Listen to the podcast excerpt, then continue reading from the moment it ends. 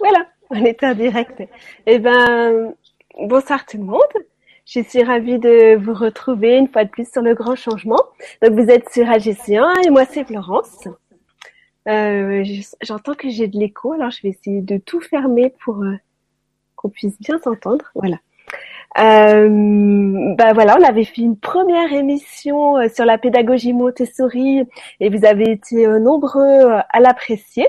Et là, bah, on a la chance parce que Sylvie Desclab a accepté de revenir pour répondre à des questions qui avaient été justement soulevées par cette première émission. Donc, par exemple, bah, comment ça se passe l'application de la pédagogie Montessori dans les collèges? Parce qu'on trouve pas mal d'infos sur la maternelle, mais sur les collèges, on ne sait pas trop trop ce qui s'y passe. Donc, elle va nous développer tout ça. Et puis d'autres questions. Et puis voilà, vos questions à vous, euh, n'hésitez pas à les poser et puis euh, elle y répondra. Eh bien, merci beaucoup. bonsoir Sylvie. Bonsoir. Ben, bonsoir à tout le monde qui nous écoute. Donc je suis ravie de revenir euh, sur cette émission. donc là aujourd'hui, Florence m'a demandé de parler plus particulièrement du collège Montessori. Donc je vais vous refaire un petit historique de comment comment ça s'est passé la création de ce collège. Donc, euh, comme j'avais dit la dernière fois, moi j'ai fait euh, l'école, euh, une école pour mes enfants quand ils étaient tout petits. Donc, j'ai commencé par la maternelle parce que la maternelle, ben, c'est ce qui est le plus évident à faire. Hein. Bon, c'était il y a très longtemps, il y a, il y a 25 ans. Donc, j'avais suivi des, des, formations Montessori auprès de diverses personnes. Et donc, j'ai commencé par la maternelle quand ils étaient petits. Puis après, j'ai ouvert le, le primaire, l'école l'école élémentaire. Euh, bah, dans la continuité de la maternelle, comme j'avais suivi des formations 3-6 euh, ans et 6-12 ans, pareil, c'était c'était pas trop compliqué à, à développer, même si c'est jamais facile euh, d'ouvrir des écoles Montessori et des écoles hors contrat. Euh, puis après, donc mon fils aîné est arrivé en âge de, de rentrer en collège, donc s'est posé la question à la fin du primaire, qu'est-ce qu'on fait? Donc comme nous on a une école bilingue, c'est-à-dire que les enfants apprennent l'anglais depuis l'âge de deux ans et demi, euh, par moitié du temps en français, moitié du temps en anglais. Ils étaient, euh, mon fils aîné donc était, était bilingue. Donc je m'étais dit peut-être qu'une bonne solution serait de l'inscrire au, lycée international euh, de Saint-Germain-en-Laye, qui se trouve à côté de, de, de, là où on habite. Et puis euh, moi, ça, il était toujours important pour moi que de respecter l'unicité de, de, chaque enfant, que, que chaque enfant soit bien connu selon avec sa vie, son caractère, et soit respecté avec tout ça. Donc, quand j'ai vu le lycée international, c'est quand même un énorme établissement avec énormément d'élèves. Donc, je me suis dit, ça va être un peu compliqué là de respecter euh, chaque enfant. Mm.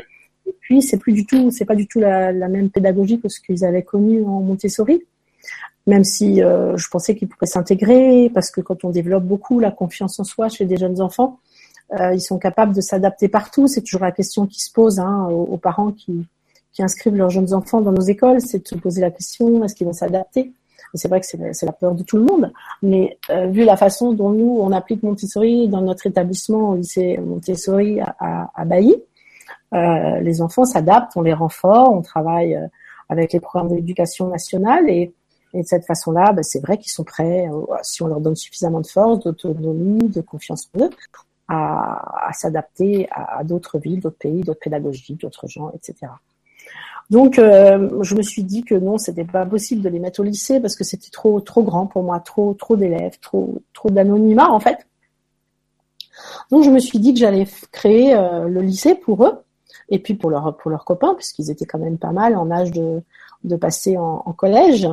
Donc là, c'est, je me suis posé vraiment des questions comment comment faire un collège? Parce qu'en fait, euh, bon, j'avais lu les livres de Maria Montessori. Hein, il y a un livre qui s'appelle De l'enfant à l'adolescent où elle parle justement des écoles euh, pour les enfants plus âgés. Mais euh, mais euh, comme je dis souvent, cette pédagogie qu'on Maria Montessori, elle, elle, est décédée en 1950, un peu plus que 50. Donc pour moi, c'est c'est il y a beaucoup d'années qui sont passées, les enfants ont beaucoup évolué, les les la société a beaucoup évolué, et donc je pense que il y a les grandes bases des enfants, évidemment, tout ce qui est, ce qui est en enfant, puis elle a découvert des choses extraordinaires qui aujourd'hui sont prouvées par tous les neuroscientifiques. Donc tout ça, c'est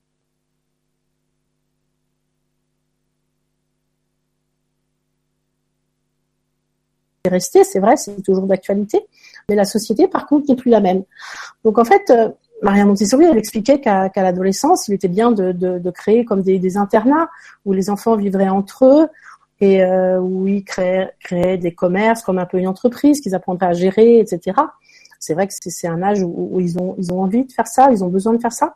Elle disait aussi que c'était un âge où l'enfant euh, traversait l'adolescence, qui était une période difficile et qu'on leur demandait beaucoup et qu'il fallait peut-être leur demander différemment. Et ça, moi, je suis d'accord avec avec tout ça. Mais par ailleurs, moi, je me sentais pas du tout prête à, à, mettre mes enfants, bah, même si c'était mon école. Moi, j'ai toujours fait l'école, euh, créer mon école en, en, tant que maman, en fait, en me disant, ben moi, je suis une maman et, et qu'est-ce que qu'est-ce que j'accepte pour mes enfants, qu'est-ce que j'accepterai pas pour mes enfants. Donc moi, je me suis dit que ouais, l'internat pour moi, ça répond pas à l'enfant euh, d'aujourd'hui. Bon, d'abord, j'avais aucune envie de me séparer de mes enfants. En plus, je trouve qu'ils sont ils sont bien jeunes à cet âge-là pour aller loin de leur famille. Je pense qu'en tant que parent, on a encore un rôle important à jouer pour eux qu'il est important de, de continuer à énormément communiquer avec eux, à continuer d'être un modèle pour eux. Et, et puis je pense qu'ils peuvent être très heureux euh, d'être dans leur famille pendant encore un certain temps où ils ont beaucoup de choses à apprendre, beaucoup de choses à faire. Bon, par ailleurs, euh, euh, les enfants, en tout cas moi, mes enfants avaient une vie en dehors de l'école, hein, des sports, des arts, etc. Et, et je pense que c'est important aussi d'avoir une continuité dans tout ça et qu'en partant en pension, loin de leur famille, bah, tout ça, ils sont obligés de l'arrêter pour faire autre chose et je pense que la vie c'est quand même aussi une continuité dans, dans ce qu'on a commencé petit. Donc pour moi c'était pas vraiment la solution. Donc je me suis dit qu'il fallait que je, je continue à, à penser aux, aux, valeurs importantes de la pédagogie Montessori, de rester dans ces valeurs en, en créant quelque chose avec euh, ce en quoi je croyais beaucoup. Bon, en plus, euh, je trouve que que d'éloigner quoi de, de, cette idée d'internat où on crée une entreprise où on crée en fait quelque chose d'autre moi, j'avais toujours eu peur avec la, en mettant mes enfants en dehors du système, hein, de les marginaliser. Pour moi, je voulais surtout pas les marginaliser. Pour moi, c'était, c'était juste leur donner une force supplémentaire, les respecter, leur donner des qualités, leur, leur permettre de s'adapter encore plus au monde. Donc pour moi, c'est vraiment pas de vouloir les marginaliser parce qu'il faut bien qu'un jour ils, ils, retournent dans cette société dans laquelle on vit. Et le but, avec euh, en créant ces écoles, c'est au contraire de les préparer le plus possible à s'adapter à la société dans laquelle ils vont ils vont entrer assez rapidement, hein, puisqu'en fait, euh, une fois qu'ils ont passé le bac, bah là, il faut quand même, j'allais pas continuer encore après le bac. Donc il faut, il faut, euh, il faut faire en sorte que justement, euh, on leur permette de s'adapter à tout. Donc pour s'adapter à tout, faut surtout pas, pour moi, les marginaliser.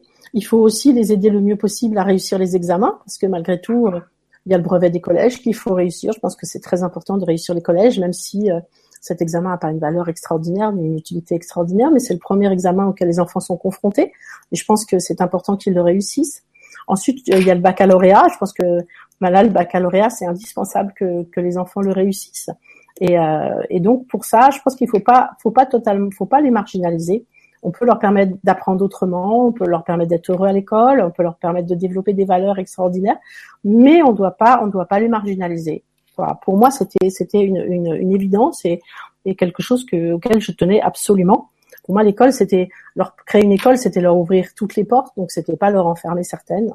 Et, et je suis pas sûre quand, quand les faisant vivre totalement en, marge de la société, euh, on les prépare bien à réussir les examens, à réussir le bac, à, à être prêt à rentrer à l'université, euh, que ce soit en France, à l'étranger, peut-être pas à l'université, n'importe où.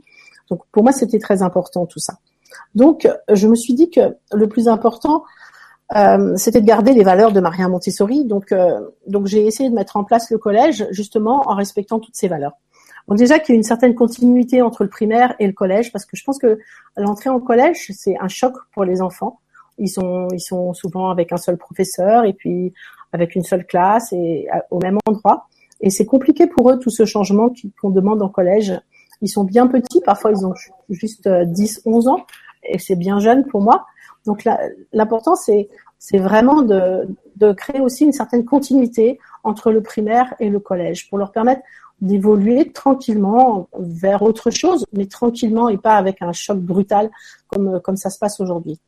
Donc, euh, j'ai eu la chance de pouvoir continuer avec certains professeurs hein, qui enseignaient le français, qui enseignaient les maths, qui enseignaient l'anglais qui ont continué à enseigner en sixième, cinquième. Donc ça, pour moi, c'était important pour, pour voilà qu'il y ait un accompagnement, qu'il y ait le côté affectif qui continue, parce qu'ils sont encore tout petits. Hein.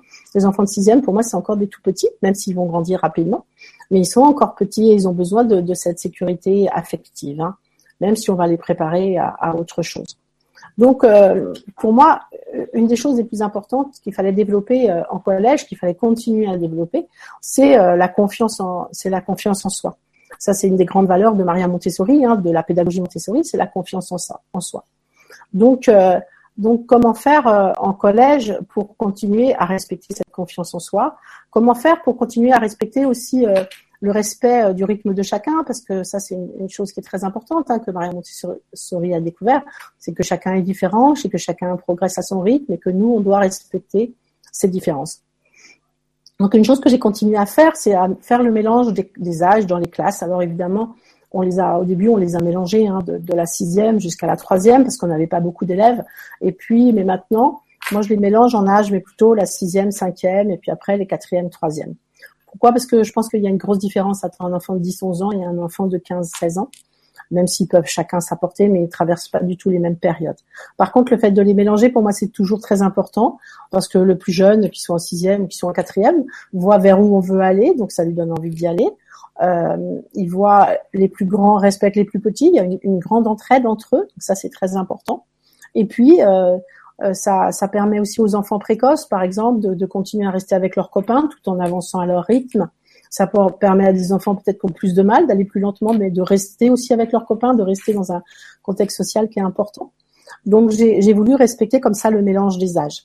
Ensuite, euh, une valeur qui était très importante, c'est de développer l'autonomie de l'enfant. Hein. Vous savez, depuis qu'ils sont tout petits, euh, la phrase qui est importante, c'est aide-moi à faire tout seul.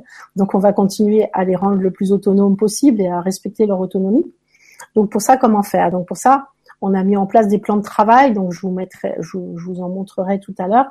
Donc, j'ai créé des plans de travail qui permettent donc par matière, donc ce qui permet à chacun d'avancer à son rythme.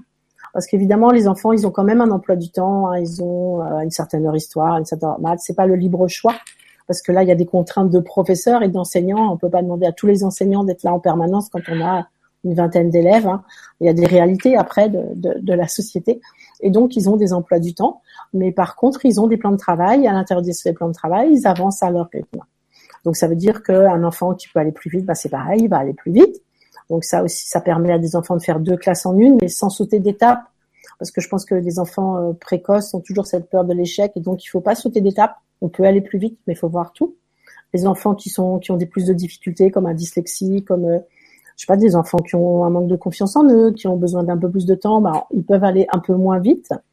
Euh, y a pas de, dans ce cas-là, il n'y a pas de cours magistraux, donc ce qui fait que chaque enfant, l'enfant n'est pas passif, l'enfant s'ennuie pas, l'enfant est toujours actif. En plus, s'il a, s'il a besoin de poser des questions une fois, deux fois, trois fois, ben, le professeur va lui, va lui expliquer à lui individuellement. Donc, il n'y a pas le côté où on n'ose pas demander parce que tout le monde regarde et les autres attendent. Donc, l'enfant, il peut, il peut poser ses questions, il peut être aidé s'il a, s'il a besoin de plus d'aide, ben, il peut avoir plus d'aide.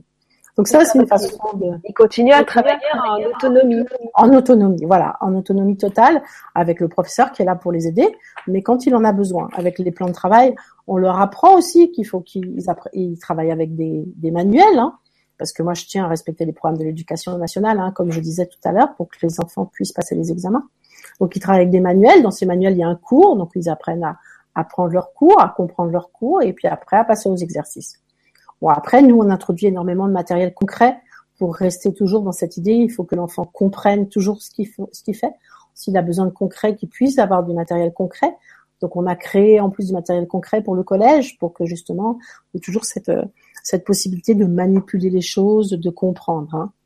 Mais après, le professeur explique individuellement à chacun. Il n'y a il n'y a pas de cours magistraux, en tout cas pour la majorité des matières.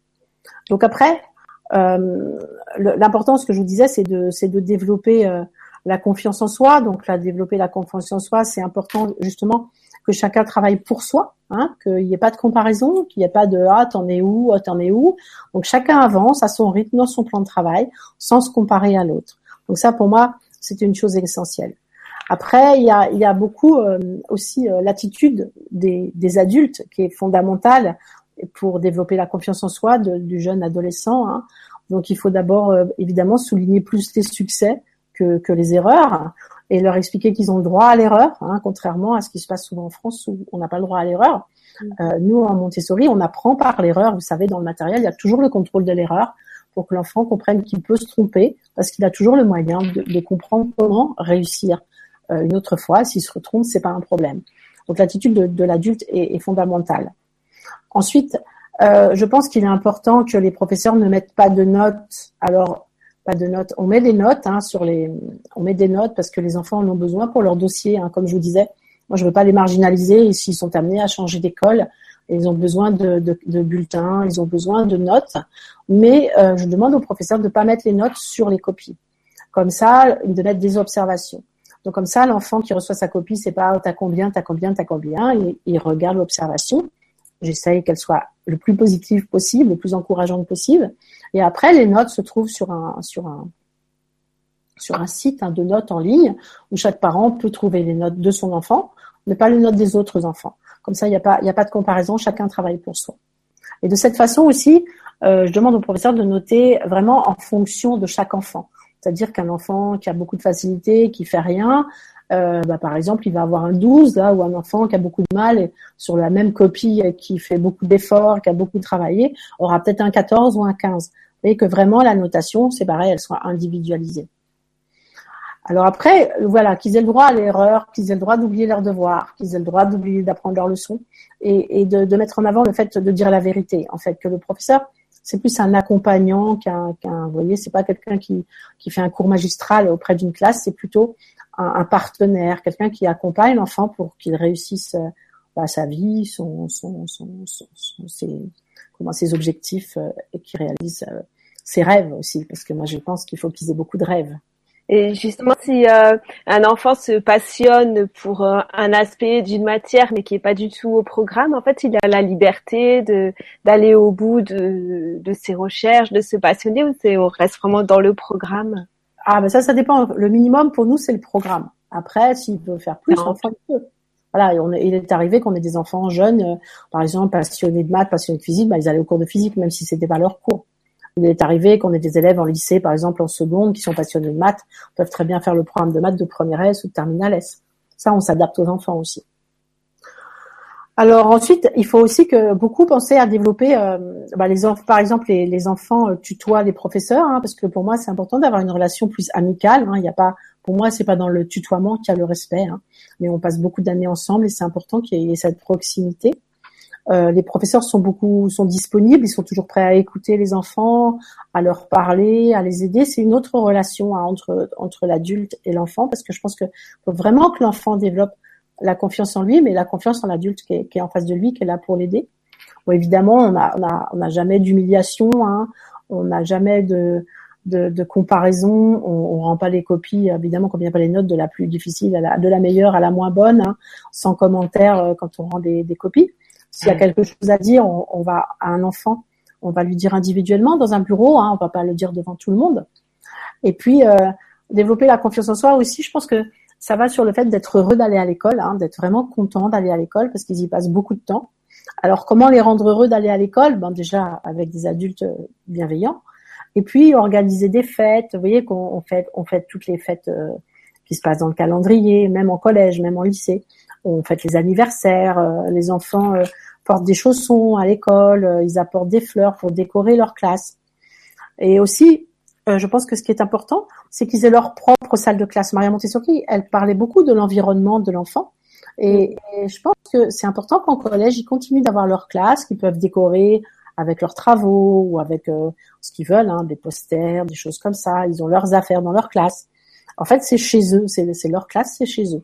Et ça, ça me semble très très important pour, pour développer un côté bien-être où, où ils arrivent dans un endroit connu, familier, où ils se sentent bien. Donc, comme je vous disais, on fête leurs anniversaires. On, il y a des parents parfois qui amènent un repas, partager tous ensemble. Donc voilà, que ce soit vraiment un lieu de vie. Hein, c'est pas un lieu que d'enseignement, c'est, vraiment un lieu de vie le collège. Après, on, respecte aussi beaucoup les différences. Hein. On, on, essaye de, de, de, leur transmettre beaucoup de valeurs, hein.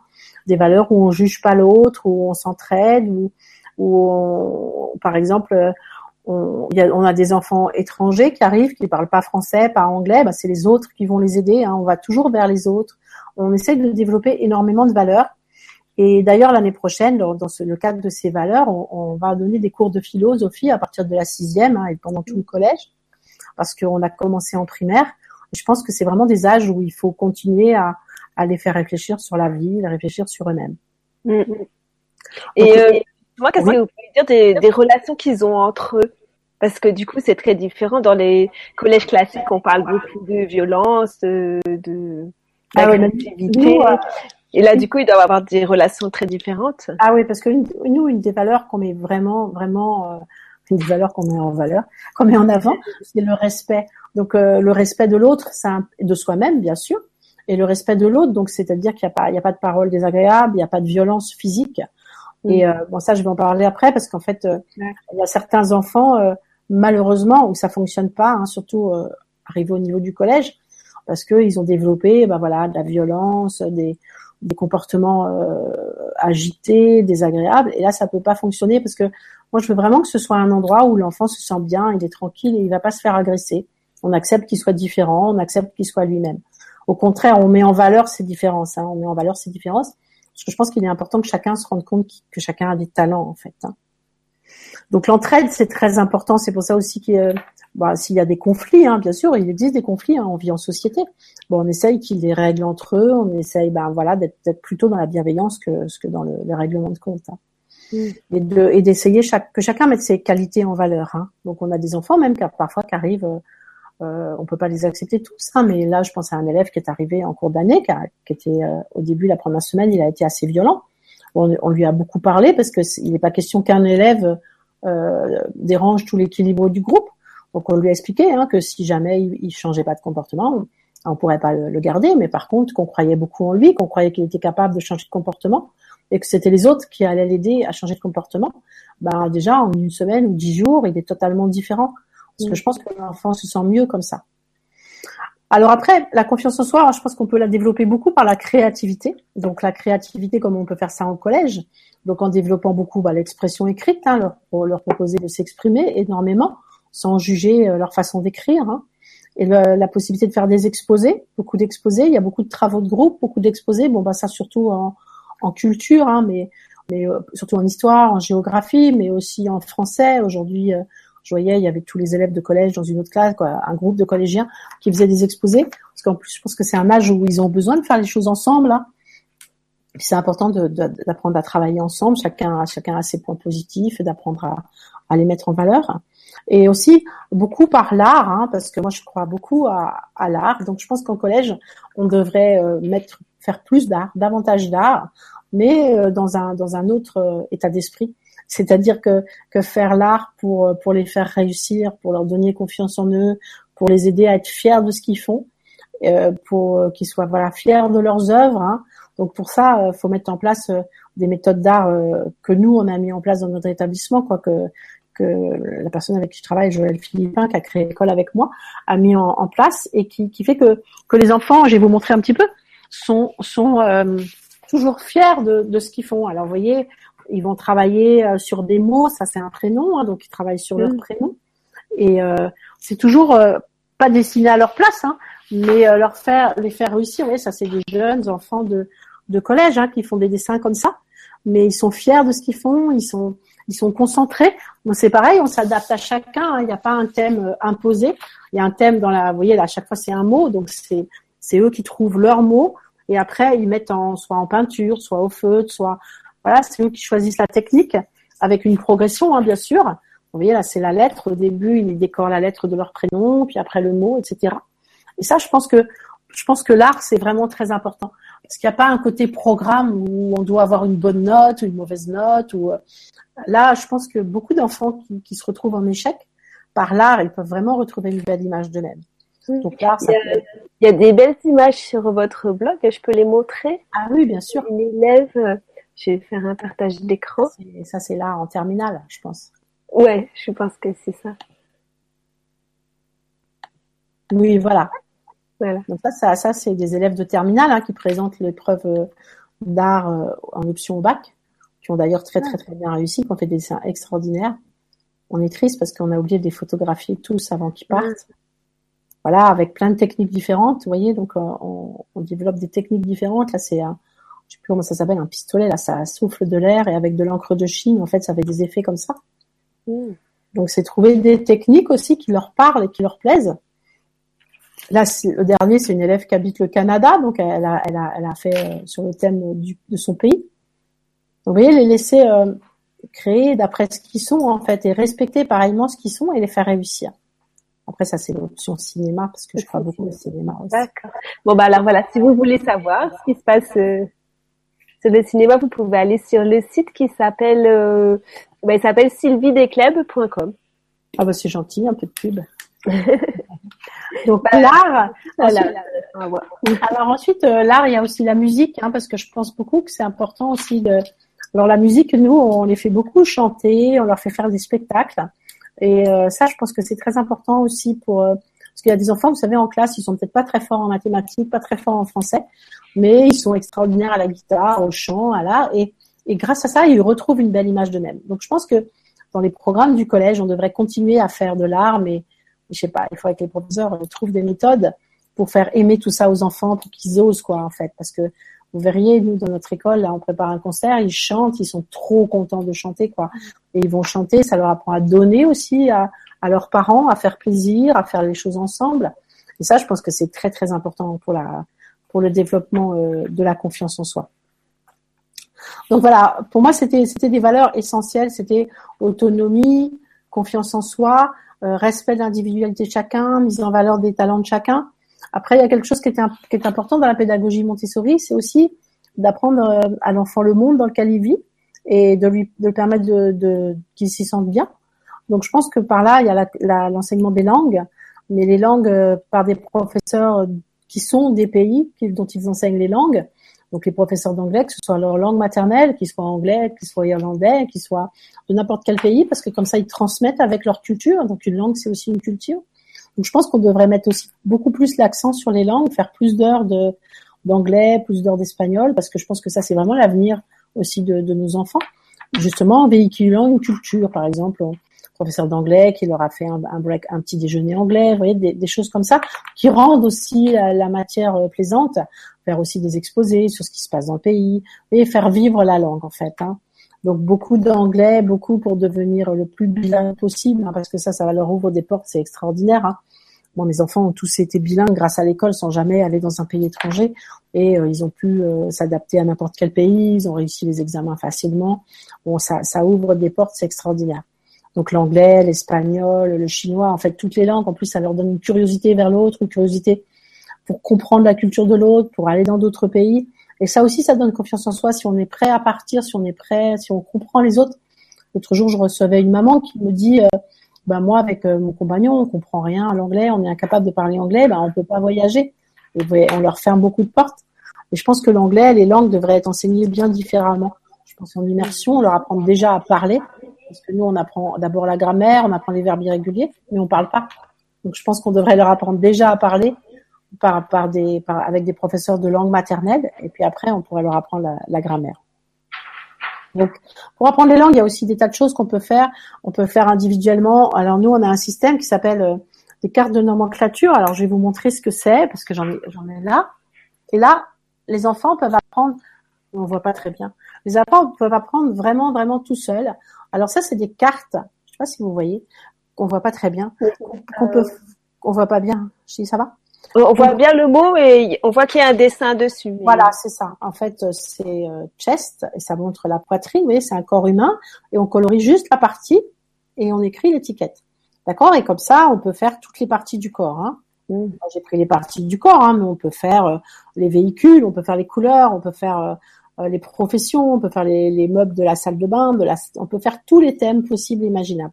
Donc on a une étiquette sur laquelle, donc comme je vous montrais, la partie est coloriée hein, et il y a le mot. Donc l'enfant, comme ça, il apprend la partie coloriée, le mot, hein, il a l'étiquette. Après, on a la même étiquette, comme ça, hop, d'accord, sans le mot. Hein, c'est la même chose, hein, vous voyez, colorier la même partie du corps. Et puis après, on a l'étiquette toute seule, juste le mot. Donc l'enfant, il apprend et puis après, il fait une mise en paire tout seul. Donc il se dit, tiens, ça, qu'est-ce que ça représente? Ah, je crois que c'est la même chose, c'est chest. OK? Donc il met son étiquette en dessous. Et après, il s'autocorrige tout seul avec l'étiquette qui le mot. Et comme ça, ils peuvent apprendre tout, tout, tout, tout seul. Et ensuite, la dernière étape, ils prennent, on leur donne des images comme ça, des photocopies, et puis ils vont colorier la bonne partie, écrire le mot, Et comme ça, chaque partie, hein, là, il y avait, après, il y avait les bras, vous voyez, les bras qui sont coloriés, il y a le mot, après, il y a les chevilles, hein, ankles, après, il y a les coudes, elbows, et comme ça, après, ils colorient chaque partie, ils écrivent le mot, ils se font leur petit livre, et comme ça, chacun peut travailler complètement individuellement et apprendre tout le vocabulaire possible et imaginable. Et ça, je pense qu'on devrait mettre en, place ça parce que les enfants s'ennuieraient moins en cours s'ils étaient très actifs pour apprendre leur vocabulaire. Et si aussi on allait vers les thèmes qui les intéressent plus, on peut faire les sports, on peut faire, en fait, on peut faire ça sur tous les thèmes possibles et imaginables. Et en plus, on peut en trouver à télécharger sur des sites euh, gratuitement, des sites anglais ou des sites américains. Donc ça, c'est vraiment une façon d'apprendre les langues qui, à mon avis, euh, pourrait pourrait vraiment euh, permettre de développer énormément le vocabulaire. Après, bah, évidemment, il faut faire du sport, hein, comme on a dit, il faut toujours faire du sport.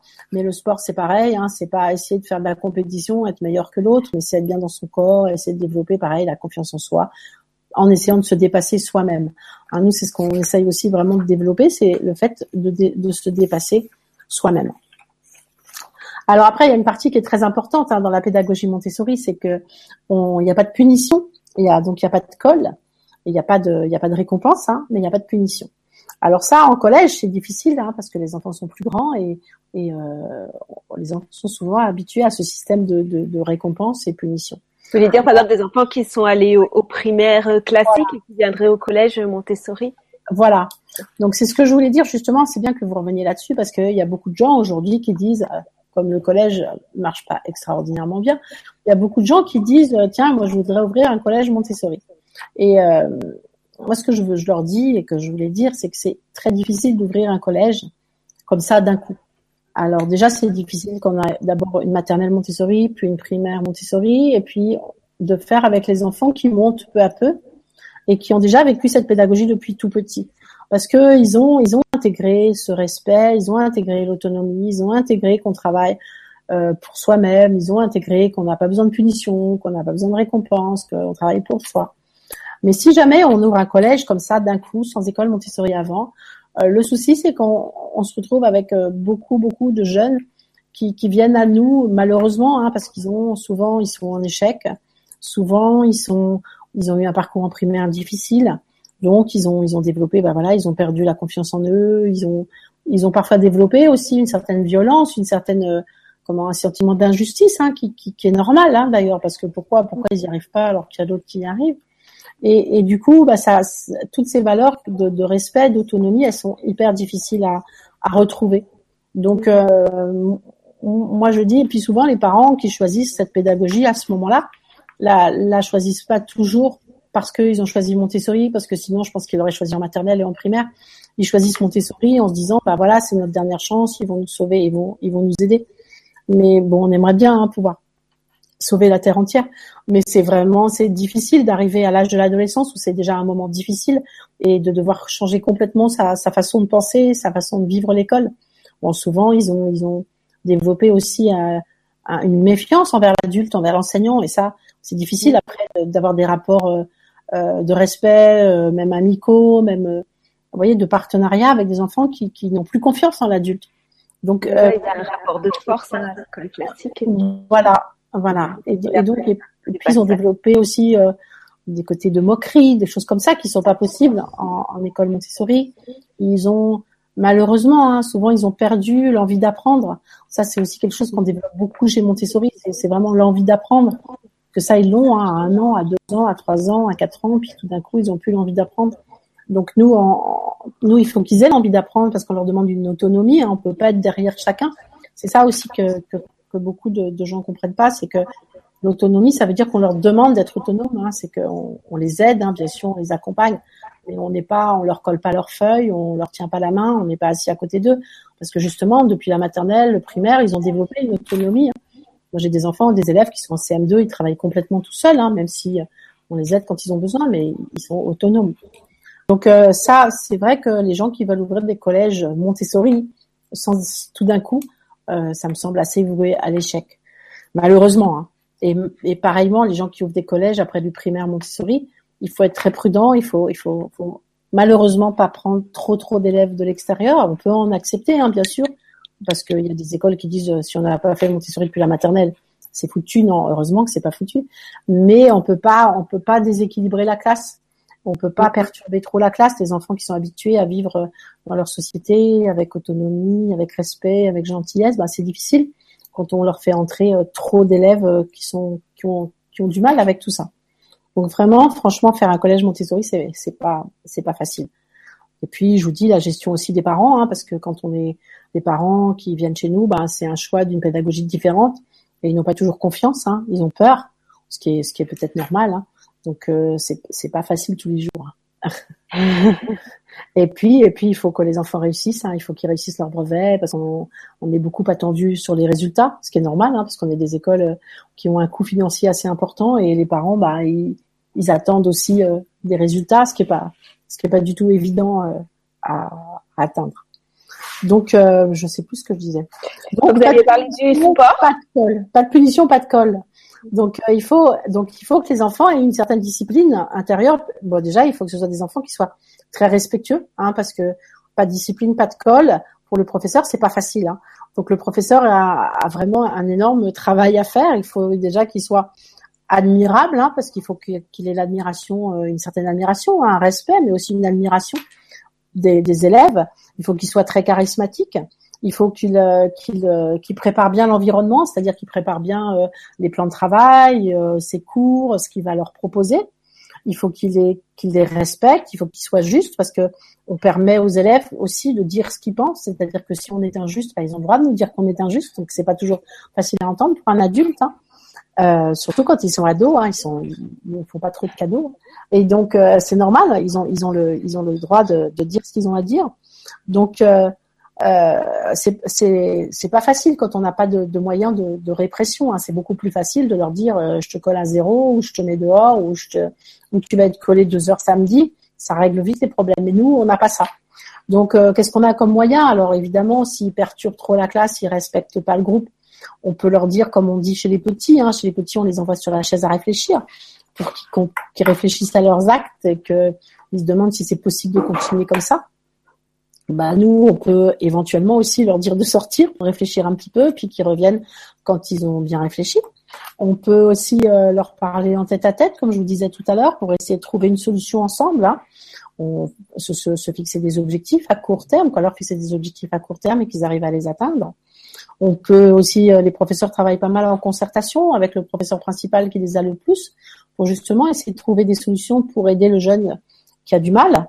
On travaille beaucoup en partenariat avec les parents, parce que ça me semble très important. Donc c'est pas forcément on va répéter aux parents, mais on a besoin du soutien des parents, on a besoin d'aller dans le même sens, hein, on a besoin de travailler ensemble.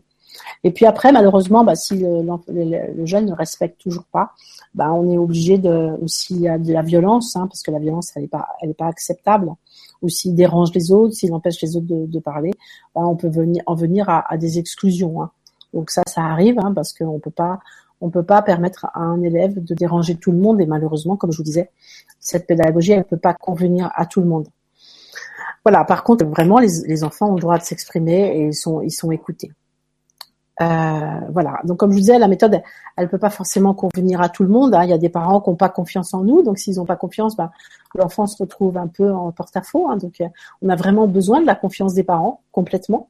Et puis, on peut pas avoir les enfants qui ont eu un passé trop difficile, parce que s'ils sont trop perturbés, ben, ou qui respectent pas ni eux-mêmes ni les autres, bah, ce, ce sera pas possible. Ils pourront pas, ils pourront pas s'intégrer, euh, s'intégrer au groupe. Alors une chose qui est importante aussi chez nous, c'est qu'il n'y a pas de redoublement, hein, parce que moi je, suis pas, je suis totalement contre les redoublements. Alors pourquoi? Bah parce que pour moi un enfant qui a, pas bien travaillé une année, si on lui fait refaire le même programme dans les mêmes conditions, je vois, il se dit j'ai déjà vu, donc il va pas travailler plus. Et puis en plus il se retrouvera en échec, et l'échec c'est quand même terrible pour un pour un jeune. Euh, donc moi je suis vraiment pas du tout du tout pour les redoublements. Euh, en plus, bon, le, jeune il, grandit et puis il se retrouve avec des enfants plus jeunes, il se sent pas bien et, et souvent euh, ça le rend agressif, ça le rend malheureux, ça le rend, euh, voilà, ça le rend mal. Donc moi, je pense plutôt, il est vraiment préférable de, que les enfants passent dans la classe supérieure et qu'on leur donne un soutien dans les matières dans lesquelles ils ont besoin. Hein, parce que souvent ils ont besoin, je sais pas, d'un soutien en maths, un soutien en français, voilà, qu'on leur donne un soutien dans les matières où ils ont besoin. Donc après, une question qu'on peut se poser aussi, c'est qui sont les professeurs qui viennent travailler dans nos écoles, dans notre école, dans notre collège Montessori? Ah oui. Euh, voilà. Alors les professeurs, bah, souvent c'est des professeurs, des vrais professeurs, qui euh, qui veulent travailler d'une autre manière, parce que c'est vrai que le travail en collège aujourd'hui c'est pas facile. Donc euh, là évidemment on a des effectifs plus petits, hein, puisque on est peu, il y a à peu près 20 élèves par classe. Euh, bon, on, a aussi une toute autre approche des élèves et c'est vrai que souvent ça, ça, parle à certains professeurs qui, qui, qui ont envie d'apporter autre chose aux élèves. On a aussi euh, des personnes qui ont travaillé en entreprise et qui ont envie d'enseigner, qui ont envie de transmettre, qui ont envie de d'apporter autre chose aux jeunes. Donc ça, on a on a plusieurs professeurs comme ça qui sont ingénieurs ou qui sont qui ont fait Sciences Po, vous voyez, qui sont vraiment à l'enseignement par passion. Euh, pour, puis aussi à Bon, il y a certains pour les étrangers, pour les anglophones, parfois c'est des c'est des parents, vous savez, des mamans qui ont suivi leur mari en expatriation, qui, qui, qui ont eu d'autres métiers dans leur pays, mais qui ont envie de, de transmettre leur langue et l'amour de leur pays. Alors, pour moi, le plus important, c'est de trouver des, professeurs passionnés, parce que pour moi, c'est vraiment euh, comment les rencontres à cet âge-là, à l'adolescence, sont extrêmement importantes, à tout âge. Hein. Mais je pense que des rencontres avec des, adultes passionnés ça peut vraiment créer des choses importantes dans la tête des enfants. Hein. Ça peut créer justement des passions par la transmission. Donc pour moi, c'est vraiment important qu'ils soient passionnés et qu'ils aient vraiment euh, en tête d'être des modèles pour les enfants, hein, parce que les ados, ils ont vraiment besoin de modèles pour grandir. Ils ont besoin de voilà d'avoir envie de grandir, d'avoir envie de devenir des adultes, parce que c'est ce qu'ils sont en train de devenir et qui est difficile. Et s'ils ont des beaux modèles devant eux, ben je pense que ça les aidera beaucoup beaucoup à, à grandir. Alors après, je voulais vous montrer un petit peu les plans de travail parce que les plans de travail c'est quelque chose qui pour moi devrait pourrait être mis en place un petit peu partout. Donc en fait, je vous ai apporté euh, donc ça c'est un, plan de travail euh, de mathématiques. Alors vous voyez donc là il y a les numéros de semaine. Hein. Je sais pas si vous voyez. Vous voyez le numéro de semaine? Voilà. Vous voyez? Après là il y a les différents chapitres. Hein. Donc ça on, moi j'ai pris un, un manuel. Donc ça c'est un plan de travail je crois de de cinquième je pense, ou de sixième, je sais plus. Donc là, il y a les notions que l'on a envie de voir, c'est la deuxième colonne. Après, il y a les jours. Ah, pas très bien. Vous voyez pas très bien? Euh, là, ça va? Hum, D'accord. Là, il y a les jours. et puis, à côté, il y a les numéros d'exercice. Hum, Donc, chaque jour, l'enfant, il sait que dans tel chapitre, il doit faire tel exercice, tel exercice, tel exercice. D'accord? Donc, euh, au fur et à mesure qu'il a, donc il, apprend le chapitre, hein, il, quoi, il, il, regarde le cours sur le chapitre, comme je vous disais. Donc c'est divisé en 36 semaines, hein, parce que dans l'année, il y a à peu près 36, 36 semaines. Donc il sait ce qu'il a à faire, donc il fait ses exercices, il les fait corriger au professeur, et après il met au stabilo les exercices qu'il a fait. Et comme ça, il voit exactement comment comment il progresse à l'intérieur de son plan de travail. Donc, donc en fait, il n'a pas le choix comme à l'école primaire de ce qu'il a envie d'apprendre. Non, il n'a pas le choix. Non, non, non. Là, là il n'a pas le choix. Et ben, chez nous, en école primaire, il n'a pas le choix non plus. Hein. Il a un plan de travail de la même façon. Après, il peut choisir par, il peut commencer par les maths, par le français, par ce qu'il veut, mais il n'a pas le choix. Il est quand même assez cadré dans ce qu'il doit faire. Et puis après, bon, alors on demande toujours, euh, est-ce qu'ils sont, ils ont des contrôles? Alors en effet, quand ils ont fini un chapitre, ils ont un contrôle. Donc euh, ils ont des définitions à apprendre. Et puis le contrôle va porter forcément sur les exercices qu'ils ont déjà fait en classe. Donc ils ont à réviser les exercices qu'ils ont faits et ils auront forcément avec des avec les nombres qui ont changé, mais ce sera les mêmes exercices. Il n'y a jamais de piège, il n'y a jamais de voilà. Donc l'enfant qui est sérieux, qui travaille sérieusement, il a toutes les chances de réussir. Donc voilà, là il y a des contrôles régulièrement, et des plans de travail comme ça, il y en a en maths, en français, en histoire, en géographie. Mais bien sûr, chacun avance à son rythme. Hein. Si, il y a marqué lundi, mardi, jeudi, vendredi, mais s'ils ont envie de faire lundi, mardi, jeudi, vendredi, s'ils arrivent à le faire en une journée, bah, ils continuent à avancer. Donc ça, je pense que c'est vraiment, vraiment très important, les, plans de travail. Alors après, qu'est-ce que je voulais vous dire? Alors après, là, il y a aussi euh, la préparation aux examens, parce qu'on les prépare aux, examens. Hein. Donc on les prépare aux examens, bah, ils passent des examens en anglais quand ils sont prêts, hein, les examens de Cambridge, je trouve ça important, parce que c'est des examens qui, qui leur permet à eux de, de valider un niveau et qui sont pas passés dans le stress puisqu'ils sont, on les, on les présente que s'ils sont prêts. Donc euh, en principe, ils réussissent. Donc, ça leur donne une image de réussite euh, aux examens. Alors après, les examens, bah, donc, comme je vous disais, nous, on a le brevet. Donc, le brevet, comme on est une école hors contrat, on passe plus d'épreuves que les écoles euh, publiques ou privées euh, sous contrat. Donc, on passe en plus l'anglais, la physique ou l'art et les SVT. Donc ça fait qu'on fait un brevet euh, où on passe toutes les matières. Donc ils passent pas en candidat libre, hein, ils passent sous le nom de l'école. C'est comme le baccalauréat, c'est pareil. Et euh, donc ce qu'on fait, c'est qu'on essaye de les préparer le plus possible, mais pas de les préparer dans le stress, hein, de les préparer en développement, pareil, la confiance en soi, l'autonomie, être capable de, de trouver ses ressources, faire, va leur faire faire beaucoup d'exercices parce que notre devoir pour nous, c'est qu'ils soient prêts. Donc ils passent l'art, hein, évidemment. Donc en art, ils ont en général des très bonnes notes et euh, on leur fait faire beaucoup d'entraînement. Euh, voilà, beaucoup des beaucoup d'entraînement pour qu'ils soient prêts, mais pas dans une mauvaise ambiance, dans une ambiance de, de bienveillance, dans le but de les préparer. Donc avec ça, en général, bah, ils ont une bonne réussite, hein, parce que s'ils sont bien préparés, en général, ils réussissent bien. Alors après, euh, nous, on a la chance aussi euh, d'avoir énormément de matériel. Ce que je pense qu'il faut aussi garder de la pédagogie Montessori en collège, c'est d'apprendre beaucoup par le concret. Donc ça, c'est une partie qui me semble essentielle. Donc en, maternelle, il y a beaucoup de matériel, en primaire aussi. Mais je pense que c'est important de continuer à ce que les enfants aient du matériel concret, qu'ils puissent manipuler avec leurs mains, qu'ils puissent voir tout ce qu'on leur enseigne. Alors par exemple, je sais pas comment je vais vous montrer ça. On a un matériel pour faire A plus B au carré. Vous voyez, A plus B au carré, c'est une identité remarquable que tout le monde apprend par cœur. Mais nous, on a un matériel qu'ils utilisent déjà en maternelle, hein, qui s'appelle la table de Pythagore. Alors vous voyez, vous avez deux couleurs, vous avez un carré rouge, un carré vert. Donc ça, par exemple, c'est A au carré, ça c'est B au carré. On voit que ce sont des carrés. Et puis de chaque côté, on va mettre des rectangles comme ça. Hein. Et ça, c'est A multiplié par B. Et là, c'est A multiplié par B qu'on va mettre en bas aussi. Et de cette façon-là, les, les, les enfants comprennent A plus B au carré, que c'est A au carré plus B au carré plus deux fois AB. Et là, ils ont complètement la formule en concret. Ce qui fait qu'après, quand ils ont une, une résolution euh, d'équation, par exemple, comme euh, ce que je vous ai mis là, où est-ce qu'elle est la caméra Là, vous avez 3x plus 4 au carré. Vous voyez, bah, les enfants montessoriens, ils se reconstituent leur leur euh, leur carré remarquable. Donc après, on peut aller plus loin. Il y a a plus b plus c au carré. On a une énorme boîte qui permet de tout de tout résoudre comme ça les identités, de tout comprendre les identités remarquables. Et, euh, c'est beaucoup plus facile.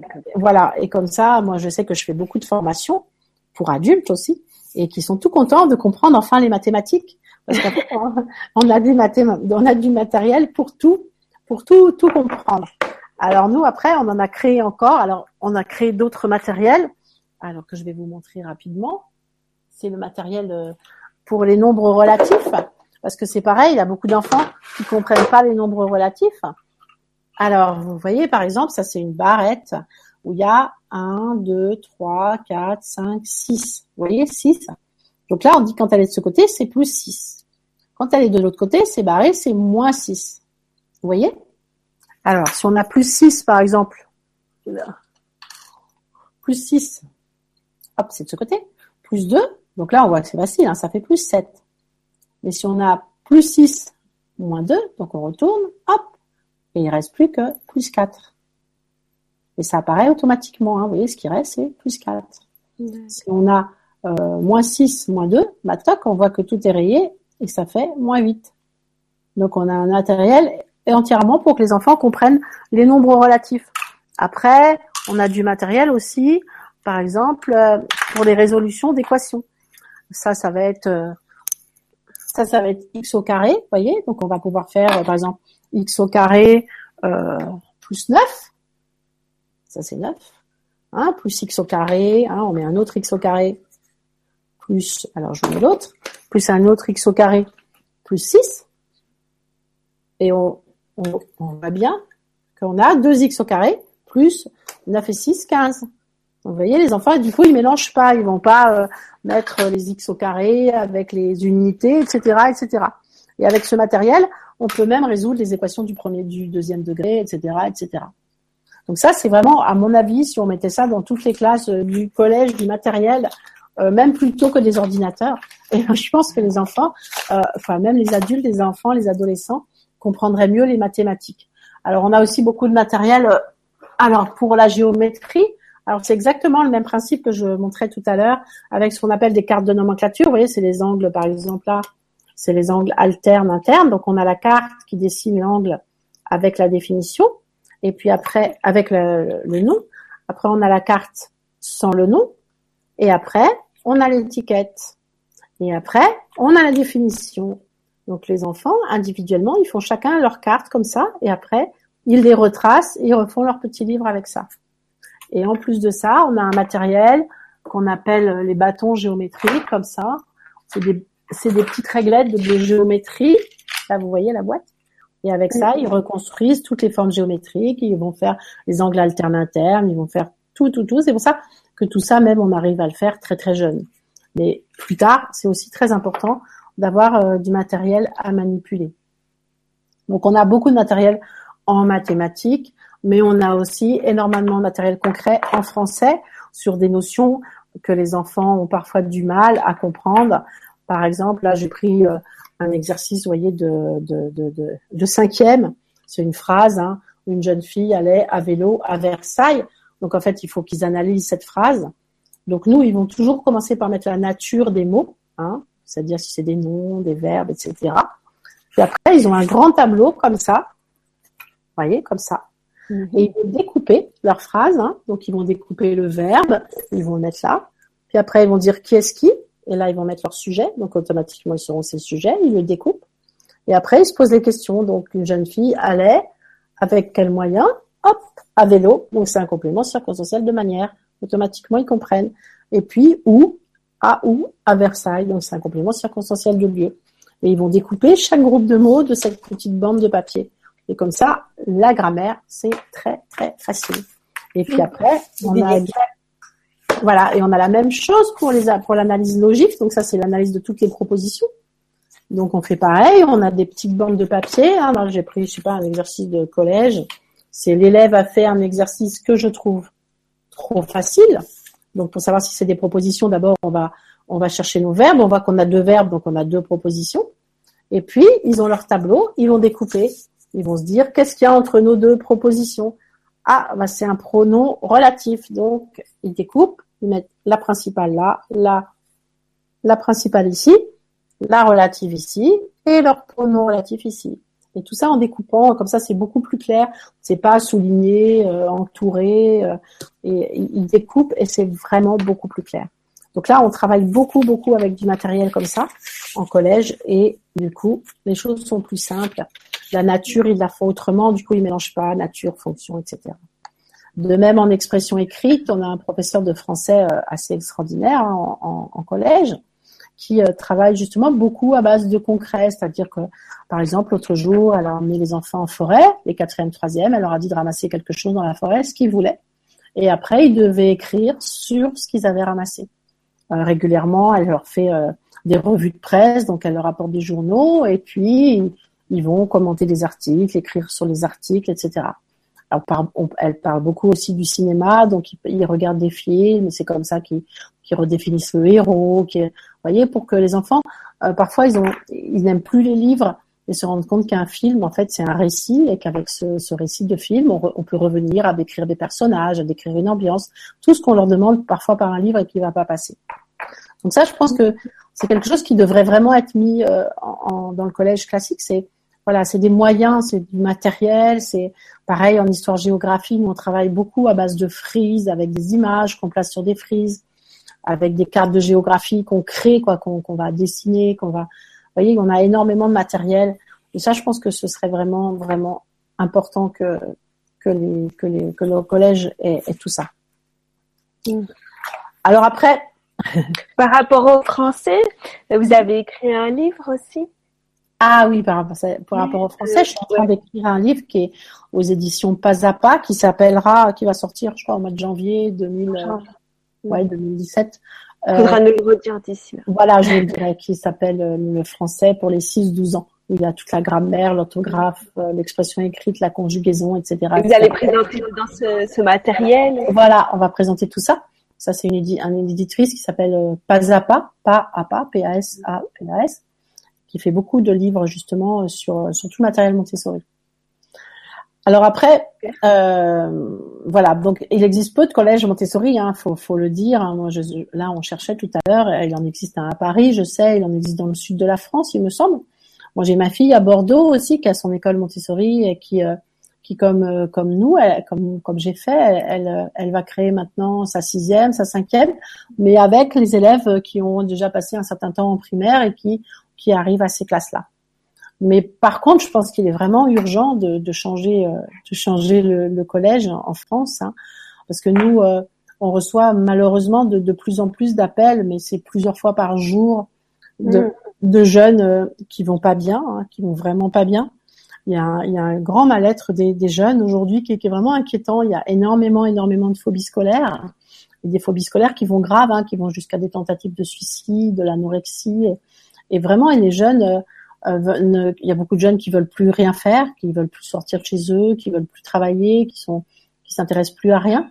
Euh, donc cette soif d'apprendre, elle a été éteinte ou ça, je sais pas mais euh, ils ont perdu totalement confiance en eux. En plus, ils s'aiment pas, ils, ils, voilà, ils osent plus parler, ils osent plus revenir. Ils ont peur du groupe aussi, ils osent plus revenir en groupe. Euh, ils ont plus, euh, les jeunes ont plus d'autonomie aussi. Ils sont, ils sont beaucoup de mal à, à, à faire les choses par eux-mêmes. Hein. Ils sont, ils sont passifs et, et c'est triste quoi. Et puis souvent, ils ont leur personnalité qui a été vraiment cassée. Ils savent plus non plus qui ils sont. Ils savent plus. Ce qu'ils voilà ce qu'ils ont envie de faire. Ils font plus de sport, ils font plus d'art, ils font ils font plus rien. Donc je pense qu'il faut vraiment, vraiment, c'est important de d'essayer de, de, changer les choses. Alors après, après c'est pas facile, hein, je, je, je sais bien. Je pense que que déjà l'idée du collège unique, à mon avis, c'est pas c'est pas forcément une bonne idée parce que on oblige tous ces jeunes à à apprendre la même chose. Ils ont déjà fait en primaire, on leur continue à leur dire de le faire encore pendant quatre ans, voire cinq ans. Et je pense que ça c'est pas forcément une, une, très très bonne idée. Alors après, après euh, bah, comment faire? Parce que y a, moi j'ai pas mal, euh, j'ai quelques professeurs de collège qui viennent dans les formations qu'on met en place hein, avec notre organisme de formation qui s'appelle Apprendre Montessori. Donc on a des professeurs de langue, on a des professeurs de mathématiques. Juste, euh, euh, où est-ce qu'on peut trouver cette formation? C'est sur le site aussi. Ouais, c'est un autre site qui s'appelle Apprendre Montessori, c'est apprendre-montessori où on fait des formations pour les enfants de 0 à 3 ans, de 3 à 6 ans, de 6 à 9, de, pour les gens qui s'occupent de, de ces tranches d'âge, hein, de 6 à 9 ans, de 9 à 12 ans. Et Donc, puis, euh, un professeur qui a envie euh, de, de se former à l'approche Montessori euh, peut aller sur Apprendre Montessori trouvera voilà. la formation. Euh. Voilà. Et d'ailleurs, aujourd'hui, on, on, forme énormément de personnes. On a dû former, je sais pas, jusqu'à maintenant, là, cette année, en 2016, 400 à 500 personnes et on a 60% de, de, professeurs des écoles hein, qui, euh, qui, euh, qui, qui, qui, financent eux-mêmes leur formation parce qu'ils ont, ça c'est surtout en maternelle et en élémentaire, parce qu'ils ont envie de travailler autrement. Donc, voilà, c'est une pour nous les parents. Voilà, et puis euh, on a vraiment 60%, puis on fait beaucoup beaucoup de formations maintenant dans les écoles privées euh, sous contrat aussi, parce que euh, ils ont ils changent, ils ont envie aussi de changer leur méthode de travail en maternelle et en élémentaire. Mais on reçoit aussi des professeurs de collège, des professeurs, comme je disais, de langue, de français, de mathématiques. Et puis, c'est un, un de nos, nos prochains, c'est une de mes prochaines, mes prochains objectifs, c'est de créer justement une formation pour le collège en, en mathématiques, en français, en anglais et en histoire-géographie. Donc, je pense que pour les professeurs de, du public, c'est difficile hein, parce qu'ils ont des classes très nombreuses. En plus, ils ont des classes très hétérogènes. Ils ont des enfants qui ont, qui ont, des passés différents, puis qui ont parfois des passés difficiles. Donc, je pense que c'est difficile pour eux. Hein. Je pense que le fait de, de pas de punition, bah, ce serait très important. Mais je sais qu'il y en a pour beaucoup pour lesquels euh, le travail est très difficile. Je pense qu'aussi le mélange des niveaux, c'est pratiquement impossible dans les collèges euh, publics. Mais par contre, je pense que ce qui serait possible de mettre en place, c'est euh, c'est le système des plans de travail où chacun avance à son rythme. Bon, c'est sûr que dans une classe de 30-35, c'est pas facile. Hein. Mais euh, voilà, je pense que c'est faisable. Moi, j'ai une classe avec beaucoup d'élèves en élémentaire et on y arrive. Ensuite, je pense qu'il faudrait qu'ils aient la, possibilité de, de mettre en place du matériel concret. Donc, euh, il y a beaucoup de choses qu'on peut faire, comme je vous disais, les cartes de nomenclature, comme je vous disais, tout ce qui est grammaire, tout ce qui est orthographe, tout ça, c'est du matériel qu'on peut faire soi-même. Je pense que ça, ça pousserait vraiment les enfants à travailler différemment. Ils seraient plus heureux d'être actifs en classe que d'écouter un cours, parce que je pense que les cours magistraux, c'est fini. Euh, il pourrait aussi euh, faire ce que je vous ai montré, les cartes de nomenclature. Hein. Ça existe déjà beaucoup. Il y a beaucoup de sites hein, qui vendent des cartes de nomenclature comme ça. Il y a un site qui est super bien fait pour les enfants, euh, pour les élèves justement de, de collège, quoi, de petits collèges, et un site qui s'appelle Participation. Donc c'est une, une, dame assez extraordinaire qui qui met en ligne gratuitement beaucoup beaucoup de matériel pour pour l'enseignement de la grammaire, de, des mathématiques assez avancées aussi. Je pense qu'il faudrait aussi enseigner plus sous forme de projet, sous forme d'exposé, que les professeurs euh, de différentes matières travaillent plus ensemble aussi, parce que je pense que ça donnerait plus de sens à ce que les enfants apprennent. C'est-à-dire que si on étudiait le même sujet du côté de l'histoire, du français, de l'art, de la musique, euh, des sciences, bah, je pense que les élèves aussi, ils verraient plus de sens. Parce que pour beaucoup d'élèves, euh, euh ce qu'on leur enseigne, ça a plus de sens. Donc passer par le matériel concret, ça aussi donnerait plus de sens à ce que les élèves apprennent.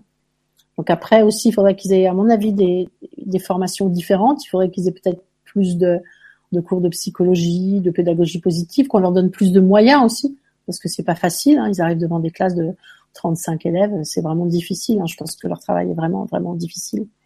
Donc moi, je pense euh, voilà des outils supplémentaires, des, des outils concrets, et puis aussi des outils en termes d'aide au niveau des enfants. Et voilà, moi je pense que vraiment après on, on devrait enseigner peut-être différemment, peut-être ce ce qu'on appelle les cours inversés, vous savez, où les, les élèves étudient le cours à la maison, font des exercices en classe. Nous aussi, on a un professeur extraordinaire qui a un professeur d'histoire géographique, a mis tout son cours, tous ses cours en ligne. Donc les élèves peuvent suivre tous les cours en ligne. Euh, là, j'ai été approchée par une société euh, qui, qui, se sert de Minecraft, le jeu Minecraft, euh, pour des outils pédagogiques. Donc, c'est-à-dire que les élèves, ça, ça me paraît assez extraordinaire. Euh, ils pourraient, par exemple, s'ils font de la physique, ils pourraient recréer ce qu'ils sont en train de voir avec des formules et tout ça. Et justement, si ça marche pas, comprendre qu'ils n'ont pas utilisé la bonne formule. Bon, pareil pour l'histoire, par exemple, s'ils s'ils utilisent l'Antiquité, euh, ils pourraient euh, voir, euh, je sais pas, Pompéi, ils pourraient vivre à travers ça. Donc ça, ça me paraîtrait assez extraordinaire de, de se servir ils ont ils ont fait les châteaux de la Renaissance et chaque chaque élève de la classe serait un des personnages qui vit à cette époque. Je pense qu'il il faut vraiment revoir euh, revoir tout l'enseignement. Ça c'est un cours de création ou ça existe déjà? Ça ça existe aux États-Unis, c'est ça ah, en France, cette société elle s'appelle Kids Code, ça s'écrit K I D S C O D E. Et je crois que ça existe pas mal aux États-Unis à euh, ça a été racheté par Microsoft, il me semble. Donc ah, c'est des programmes de Minecraft qui ont été euh, utilisés pour des pour des programmes pédagogiques.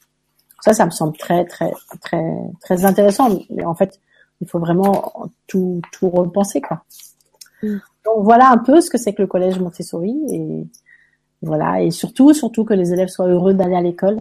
Je pense que ça aussi c'est très important et que quand on voit les sourires de nos élèves, euh, ben, on est on est content parce qu'on se dit que l'adolescence c'est un moment pas facile pour eux c'est vrai que Maria Montessori, elle avait raison. Hein, elle disait que que l'enfant entre 0 et euh, 10 ans, il avait une énorme soif d'apprendre. Et peut-être que là, euh, les, les, écoles classiques, on leur apprend peut-être pas assez. Puis après, de, de 10 à 14 ans, où ils pourraient, devraient pouvoir un peu se reposer parce qu'ils ont plein de choses qui les préoccupent. Eh bien, c'est là où on leur demande de, travailler le plus. Mais bon, la société est faite comme ça. Et comme je dis toujours, moi, je suis pas, pour marginaliser les enfants. Donc même si on a les animaux aussi, hein, et si les enfants euh, euh, font travaillent aussi pour des projets humanitaires où ils essayent de gagner de l'argent, hein, ça c'est important aussi qu'ils aient des projets hein, et qu'ils se rendent compte aussi qu'ils peuvent qu'ils peuvent être utiles pour les autres, hein, parce que ça, je pense qu'à l'adolescence c'est très très important. Et aussi des choses que je trouve importantes dont j'ai pas parlé, c'est aussi de faire des beaucoup de sorties, parce que ça ce serait important de leur faire voir beaucoup dehors, qu'est-ce qui se passe dehors, en dehors de l'école il y a beaucoup de choses qui peuvent être, euh, par exemple, euh, il y a le programme du Moyen Âge, on peut aller au Mont Saint-Michel et tous les professeurs peuvent se mettre ensemble, le professeur d'histoire, le professeur de sport, les faire courir sur la plage, le professeur de sciences, leur faire comprendre les marées. En fait, faire beaucoup de sorties, faire aussi des voyages, parce que c'est important à cet âge-là, justement, reprendre les choses de Maria Montessori où ils ont besoin justement de, de sortir et faire des voyages entre eux. c'est très très important. Nous, avant, bah, là, on l'a pas refait, mais on partait beaucoup en classe de neige, on partait beaucoup en voyage. Et je pense que ça, ça, ça apporterait beaucoup à tous ces jeunes. Donc voilà. Hmm. Maintenant, euh, on peut répondre à des questions. Ouais, super programme en tout cas. Alors, oui, oui, oui. Euh, beaucoup de questions de Nadia. Alors d'abord, je commence par son commentaire où elle dit le matériel est formidable. Bravo, on a très envie d'apprendre de cette façon si évidente. Bah merci. Et puis on a bien envie de découvrir tout ce matériel. Et il y a Karine aussi qui dit super ce matériel. Ah. Donc, euh, merci Karine et Nadia. Et puis ensuite, Nadia a posé pas mal de questions. Euh, alors c'est parti. Comment peut-on suivre le programme de l'éducation nationale tout en laissant le libre choix des ateliers aux enfants N'est-ce pas aller à l'encontre de l'esprit de l'école Montessori? Que d'imposer un programme et des devoirs ah, ah. c'est un choix à faire. C'est vrai que voilà, ça c'est un choix à faire. Moi, c'est ce que j'ai dit. Je j'ai pas voulu que, que mes enfants soient marginalisés, donc euh, euh, après, il y a une réalité, hein, c'est ce que je dis. Euh, les professeurs, on peut pas avoir un prof de maths, un prof de physique, un professeur d'histoire géo, un prof de français, un prof d'anglais, un prof d'espagnol, un prof de, sport, un prof d'art, un prof de musique, qui sont en permanence à la disposition des enfants pour quand ils ont envie de faire des maths, ils fassent des maths. Quand ils ont du, du français, ce serait le rêve. Hein. Mais si quelqu'un me trouve la solution pour faire ça, moi, je, je signe tout de suite. Hein. alors, une piscine pour qu'ils attendent tranquillement pour la piscine. J'ai pas trouvé la solution de pouvoir payer neuf profs en même temps euh, toute la journée pour répondre au libre choix des enfants. Donc c'est vrai qu'on respecte pas le libre choix des enfants, mais on respecte le fait qu'ils peuvent apprendre différemment, que qu'il y en a qui ont, besoin de matériel, ils prennent du matériel, il y en a qui ont besoin d'aller plus vite, ils vont voilà à leur rythme. Et puis aussi, par exemple, les enfants dyslexiques, euh, qu'on leur retire quelques exercices, qu'on fait plus de choses à l'oral plutôt que de le faire à l'écrit. Voilà, c'est une façon de, de, respecter ça. Mais si quelqu'un me trouve la solution pour avoir dix profs en même temps, euh, moi je suis preneuse tout de suite. Ok, bah allez-y, n'hésitez pas à nous la mettre dans les commentaires si vous avez la solution. Je euh, rappelle euh, euh, encore une fois que, si vous avez des questions ou des commentaires, ils sont à poster dans le Hangout, c'est-à-dire dans la page Google+. Et partout où j'ai mis euh, un article euh, partout vous avez cette vidéo. Dessous, vous avez un petit article où il y a écrit euh, le, la page Google se trouve à cette adresse. Voilà, parce que je peux pas aller en même temps que le direct, aller sur toutes les pages, aller sur le site. Donc il faut rentrer dans notre page Google. Alors encore une question de Nadia. Pour chaque élève, il y a un plan de travail. Chacun avance à son rythme, donc pas de pression. Mais si en fin de semaine, le programme défini n'est pas terminé, on le reporte à la semaine suivante. Alors là, ça dépend de quelle manière c'est pas terminé. Si jamais l'élève il est très très très en retard, euh, ben, on peut lui demander d'en faire un petit peu. Ça dépend si c'est il est en retard parce qu'il a du mal, ça dépend s'il est en retard parce qu'il fait rien. C'est vraiment en fonction. Ça c'est pareil, ça c'est s'adapter à chaque enfant. Donc c'est vraiment en fonction de chaque enfant. Donc si euh, s'il est en retard parce qu'il a rien fait, qu'il a discuté, ben on va lui donner quelques exercices euh, vraiment les plus importants à terminer à la maison. Si on sait qu'il peut avancer vite, ben dans ce cas-là, on peut lui demander de terminer, euh, de recommencer la semaine en terminant son plan de travail. Si c'est qu'il a des grosses difficultés, ben c'est peut-être que le plan de travail est trop chargé. Donc dans ce cas-là, on va voir euh, en concertation avec les parents si on peut l'alléger. Donc vraiment, c'est en fonction de chacun. Mais le but, c'est pas. Le travail, en fait, il est adapté à chaque enfant. Bon, après, au début de l'année, c'est tous le même, hein, parce que par exemple, si on est en sixième, on sait ce qu'ils ont à faire. Mais après, en fonction de chacun, ben, on peut l'adapter. Mm. Après, on peut, bah, comme nous, on a le collège et puis on a le lycée, donc on peut voir aussi qu'est-ce qui est le plus important. Est-ce que l'enfant, euh, voilà, qu'est-ce qui va être important pour son avenir? On peut retirer certains chapitres qui sont moins importants, si on sait qu'ils seront revus l'année d'après, qu'il n'est pas dramatique qu'il les ait pas faits. Après, c'est pareil, en fonction des enfants, parfois de faire des efforts en maths, en français, partout. Pour des enfants qui ont du mal, hein, on peut décider qu'on met l'accent sur certaines matières, et puis les autres, on les fera purement en culture. Voilà, c'est là où on, s'adapte à chacun, en fait, selon ce que chacun est, selon la famille dans laquelle il est, selon les objectifs de l'enfant, des parents, etc., etc. Merci Nadia pour cette question. Alors une question de Karine qui dit en tant que parent, comment aider les collégiens du public à la maison grâce à la pédagogie Montessori? Faire les devoirs et révisions en manipulant du matériel, je pense, ou euh, existe-t-il d'autres solutions? C'est vrai que beaucoup de parents, bah, on se pose la question hein, comment continuer à aider nos enfants. Ah, moi, je pense que pour les gens qui aident euh, je sais pas si c'est des, ses enfants. Donc Karine Angeli, elle a des tout petits enfants, je la connais très bien. Et euh, euh, si c'est pour aider des enfants de l'extérieur, moi je pense que, bah ça c'est pareil, ça dépend des enfants. Mais je pense qu'il serait important de reprendre du matériel, de reprendre par le concret. Parce que je pense que les enfants euh, qu'on refait travailler le soir, ils ont déjà travaillé toute la journée. Et si on prend les mêmes méthodes le soir, mais on leur fait vivre quelque chose de difficile, je ne sais pas si nous on accepterait. Il y a des enfants qui sont à l'école de 8 heures à 17 heures, voire 18 heures, et le soir ils refont deux heures, de trois heures de soutien ou de devoir avec les mêmes méthodes. Mais moi je comprends qu'ils craquent. Hein. Donc je pense qu'il serait important justement pour les personnes qui font du soutien, d'utiliser d'autres méthodes pour que l'enfant il n'ait pas l'impression de refaire la même chose. Puis s'il comprend pas en classe et qu'on lui refait faire la même chose, mais comment faire quoi? Moi je pense que oui, il faudrait utiliser du matériel et, les faire manipuler pour qu'ils comprennent ce qu'ils font. Même si les résultats sont pas là tout de suite, déjà l'enfant qui comprend, il est super heureux de comprendre. Donc ça lui montre déjà qu'il n'est pas bête parce que souvent il pense qu'ils sont bêtes. Mais voilà, c'est déjà ça, redonner confiance, redonner confiance. Hein. Je pense qu'aussi les gens qui font travailler les enfants en soutien scolaire, faut redonner confiance aux enfants et après les, les, résultats ils vont ils vont suivre pas immédiatement mais mais déjà quoi qu'est-ce qu'on veut d'abord c'est que les enfants soient heureux c'est que ce soit des adultes heureux ce soit des adultes qui aient confiance en eux donc euh, l'école bon c'est très important mais mais il faut avant tout que le jeune ait confiance en lui donc je pense que les gens qui font travailler les élèves par ailleurs il faudrait qu'ils leur donnent confiance en eux et qu'ils leur qu'ils leur montrent qu'ils sont intelligents donc le matériel ça me semble intéressant mmh. Merci. Euh, ouais. Et encore Karine Angélique. Donc, en collège Montessori, y a-t-il des devoirs à la maison? Ah, bonne question. Euh, oui, il y a des devoirs à la maison. Euh, par contre, moi, ce que je demande, c'est qu'ils aient les devoirs une semaine à l'avance, toujours. Donc, il y a un cahier de texte en ligne sur Internet et ils ont les devoirs une semaine avant pour pour euh, pour pouvoir s'organiser, pour pouvoir continuer à faire du sport, de l'art. Et il n'y a pas beaucoup de devoirs, il y a peu de devoirs. Parce que comme je disais, ils passent beaucoup de temps à l'école et puis ils sont très actifs en fait puisqu'ils sont ils sont jamais avec des cours magistraux. Donc en fait, ils sont actifs, ils sont actifs, ils font des exercices, ils font des exercices, donc ils pratiquent beaucoup. Après, il y a des devoirs parce qu'il y a des leçons à apprendre. Je pense que c'est un, comme je disais aussi, il faut les préparer à plus tard. Il faudra qu'ils sachent travailler. Hein. Il faudra aussi qu'ils sachent apprendre des leçons.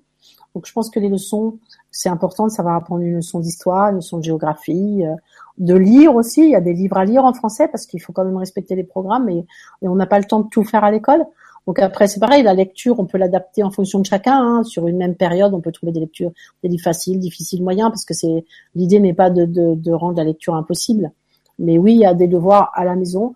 Mais pour moi, euh, j'essaie qu'il n'y ait pas trop de devoirs et qu'ils soient donnés une semaine à l'avance. Merci. Là, elle, te, elle vous répondait, euh, Karine. Euh, oui, c'est bien. Moi, j'anticipe.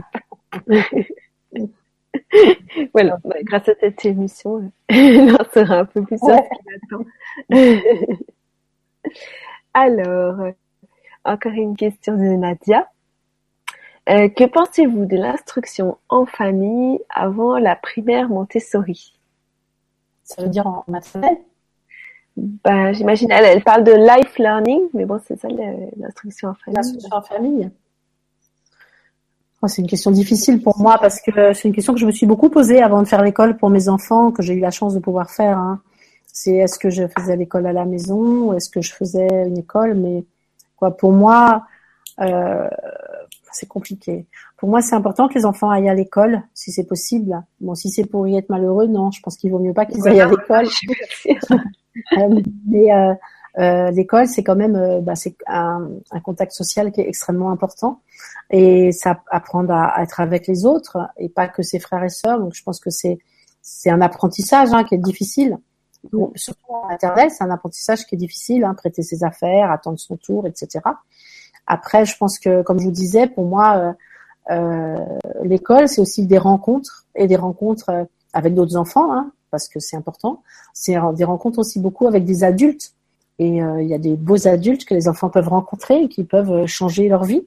Parce que être toujours qu'avec ses parents, euh, bon, c'est bien, hein, les parents, c'est super. Mais voilà, je pense que. Mais après, si c'est pour que l'enfant soit malheureux, c'est vrai que je pense qu'il vaut mieux faire l'instruction en famille. Et avant le primaire Montessori, je sais pas, la maternelle Montessori, pour moi, c'est extraordinaire. Donc, euh, si on peut faire la maternelle Montessori, franchement, c'est extraordinaire. Hmm. Merci. Alors, Karine qui dit Merci Sylvie pour ces réponses, intéressant comme toujours. Ah, elle est gentille avec moi. Bah, merci pour vos questions parce que merci pour vos questions. C'est intéressant voilà de pouvoir aller plus loin. Il y a des choses qu'on pense pas forcément à dire comme ça d'emblée. Alors, une question de Sylvie. Bonsoir Sylvie. Planifiez-vous des petits stages en entreprise avec vos élèves? Merci. Ah oui, oui, ça, bah, les élèves, ils ont la possibilité de faire les stages en entreprise comme euh, comme partout, hein, en troisième, en seconde. Moi, je trouve ça très important que les élèves aillent dans l'entreprise, hein, parce que c'est là qu'ils qu'ils voient aussi la vraie vie. Et puis aussi, on invite les parents s'ils ont envie de venir parler de leur euh, de leur travail. Moi, je pense que c'est important qu'ils viennent partager pour euh, pour donner des idées aux enfants. Et puis, il y a aussi beaucoup les anciens élèves, hein, ça j'y crois énormément, les anciens élèves viennent parler aux élèves de collège et lycée parce que euh, voilà, je pense que c'est important qu'ils se rencontrent et puis qu'il y ait une solidarité entre eux. Moi, j'ai été très touchée d'un ancien élève qui est venu dire aux autres, aux, plus jeunes, si vous avez besoin de stage, ben contactez-moi. Et euh, qui leur ont donné des conseils en leur disant ben nous on a vécu ça et maintenant ben voilà ce qu'on vit, voilà les portes que ça nous a ouvertes, voilà ce qu'on est, puis voilà tous les souvenirs qu'on a gardés, toutes les amitiés, profiter de, de tout ça. Et, et voilà moi je tiens beaucoup à à ce que les élèves rencontrent le plus de gens possible, hein, même les primaires, qu'il y a beaucoup de visites et qu'ils aillent en entreprise. Oui, c'est très très chouette, mais il faut qu'ils trouvent des stages intéressants, ce qui n'est pas toujours toujours facile. Voilà. Oui, c'est chouette aussi qu'ils puissent rester en contact avec ceux ah, qui ouais. pas ça avant. Ouais. C'est super. Merci. Alors, une question. Alors là, je ne sais pas si je vais réussir à lire. Pinuccia Louisa. Euh, ah, c'est peut-être Louisa, je sais C'est Louisa. Louisa. Commentez-vous l'actualité avec vos élèves? Alors, ça dépend des âges, mais en collège, oui, puisqu'ils font une revue de presse une fois par semaine. Donc, ils commentent l'actualité. Euh, le professeur de français, elle achète euh, la presse de différents journaux. Et euh, ce sont les élèves qui font la revue de presse et qui la présentent aux autres. Et puis après, ils accrochent tout ça au mur. Donc oui, on commente l'actualité. après, euh, bah, on parle des sujets importants quand il y a besoin d'en parler malheureusement. Et, euh, et puis euh, oui, on leur présente aussi ce qui se passe chaque année, les, fêtes traditionnelles, etc. On leur parle de ça. Mais les revues de presse, ils les font en, classe. D'accord, merci. Euh, ensuite, bah, il y a Catherine qui nous dit bonsoir. Ah, et il n'y a plus trop de questions. Moi, si vous vous posez encore des questions, n'hésitez pas à les, à les poster. Euh, moi, j'avais une question alors qui concernait euh, les enseignantes, mais pas forcément au niveau du collège, euh, même euh, donc des enseignantes, je dis enseignantes, mais ça peut être un enseignant aussi, du public qui a envie comme ça petit à petit d'introduire Montessori dans son cours. Bah, par où il passe, comment il fait, est-ce qu'il y a ah mais là, euh, est-ce qu'il y a un chemin plus facile Il y a beaucoup, beaucoup. Là, moi, je suis très contente parce que il y a, il y a énormément de professeurs des écoles euh, qui, de maternelle, qui sont en train de mettre en place la pédagogie Montessori dans leur classe. Donc ça beaucoup, beaucoup, beaucoup. Ça bouge énormément. Euh, il y a aussi maintenant une association par région de professeurs des écoles qui euh, justement qui mettent Montessori en place euh, dans leur classe. Alors, je vous disais, il y en a beaucoup, beaucoup qui viennent en formation avec nous, avec notre, donc un peu partout, hein, parce que mon fils il ouvre une école à Marseille, donc il y a beaucoup de formations à Marseille, dans l'école de ma fille à Bordeaux, dans les écoles qu'on ouvre à Carvin, à Bailly, il y en a un peu partout. Et dans ces formations, il y a énormément de professeurs des écoles, donc principalement de maternelle.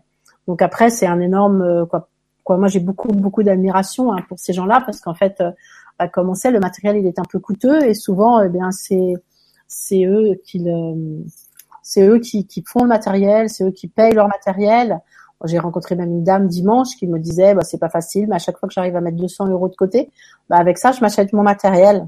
J'ai même entendu des professeurs qui faisaient des prêts pour acheter leur matériel pour leurs petits élèves. Elles font beaucoup de choses là. c'est incroyable comme il se passe quelque chose au niveau des maternelles.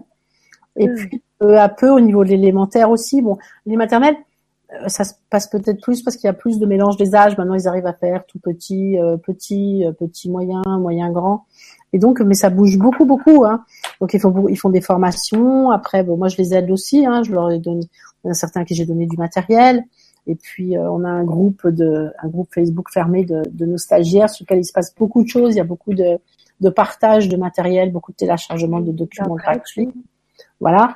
Et puis après, ça commence à venir en élémentaire. Hein. Il y a des professeurs aussi qui commencent euh, à mettre en place la pédagogie Montessori. Donc euh, avec le matériel, hein, souvent c'est avec le matériel de maths, avec le matériel de français.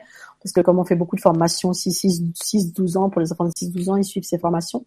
Puis après, moi, je, leur donne aussi le matériel qu'on a mis en place dans nos écoles. Et ils sont contents parce qu'ils voient que en maternelle, ils sont vraiment contents parce que leurs conditions de travail aussi sont, sont bien plus agréables. Ils voient que leurs classes sont plus concentrées, que les enfants apprennent, qu'ils sont pas, voilà, au lieu de faire la discipline, de, de crier sur les enfants, bah, ils voient que les enfants sont contents, s'y retrouvent. Même les enseignants s'y retrouvent. Et en élémentaire aussi, ça commence à bouger. Non, l'école va changer. Hein. Moi, j'y crois vraiment. Grâce aux professeurs des écoles. Hein. C'est les professeurs des écoles. Ils sont un peu héroïques là. Pour la ah ouais, ils sont héroïques. C'est vraiment ils sont héroïques. Et pas forcément complètement ouverts à leur démarche. Enfin. Ah, quand même, le programme de, de maternelle commence à évoluer pas mal. Cette année, c'est vrai que cette année, le programme de maternelle a évolué et on retrouve quand même certaines notions ouais, on retrouve. On retrouve la manipulation. Alors, ils vont pas dire Montessori parce que ce serait pas. Mais, mais ça, change beaucoup. Hein. Non, moi, je trouve que ça change. Hein. Oui, ah mettre plus l'accès sur euh, sur la mise en pratique que. Voilà. Puis des ateliers, des ateliers, des petits ateliers comme on fait, les plateaux, tout ça. Non, ça sur le papier, il faut vraiment aussi que l'enseignant ait envie de. Ah non, les professeurs des écoles sont héroïques. Alors là, moi, j'ai le plus grand respect pour pour ah Oui, c'est pas évident. Hein. Non. c'est pas évident non plus de monter. Non, il faut ça en plus, il faut ça dans une classe et puis euh, les autres collègues les critiquent ou alors. Euh... Et oui, c'est ça, c'est l'environnement qui est pas évident. Voilà, c'est super difficile. Non, non, elles sont vraiment héroïques. les parents qui ne sont pas forcément tous ouverts à une façon différente de le faire. Ouais, puis ils font ça un an avec les élèves, puis après les élèves changent de classe, ils ont plus du tout euh, la même méthode, donc c'est difficile. Hein, c'est une, une, une, remise en question, c'est se poser des questions. Non, c'est mm. difficile. Hein. bravo à eux. Ouais, bravo, bravo à eux. On a besoin d'eux, on a besoin d'eux. Ah bah oui. Oui, en tant que parents, on les encourage. Ah ouais, oui, on les encourage. Euh, et bah, entre temps, il y a eu plein de questions. Alors, euh, euh, euh, donc, euh, Louisa qui demande comment abordez-vous la formation de la personne et du citoyen? Oh, voilà, Louisa, elle est dure avec moi là. Hein, ça, j'en sais rien du tout. Je sais pas. Ça s'est fait par le professeur d'histoire-géographie. Et il faudrait que je lui demande et je répondrai à Louisa. Mais je ne sais pas du tout. Pas du tout. D'accord.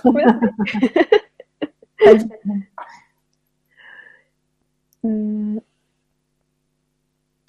Julien qui nous dit bonsoir. Je confirme qu'il y a un mouvement important dans les écoles maternelles publiques autour de cette belle pédagogie.